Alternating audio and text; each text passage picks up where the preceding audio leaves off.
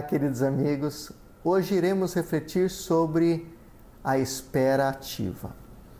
O poeta romano Públio Virgílio dizia que cada um seja esperança para si mesmo. A esperança é uma força interior grandiosa que surge para nos ajudar quando perdemos o entusiasmo e a tristeza assola o nosso coração ela nos impulsiona a seguir em frente nas dificuldades.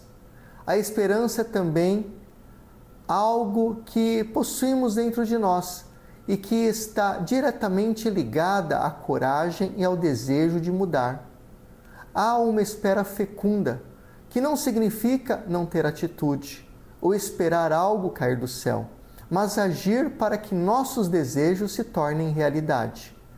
A esperança está ligada ao sonho.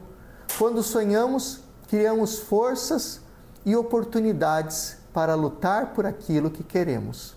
Por isso, um ditado romano dizia: O que a mente humana deseja, quando está acordada, ela espera, mas só se realiza quando sonha.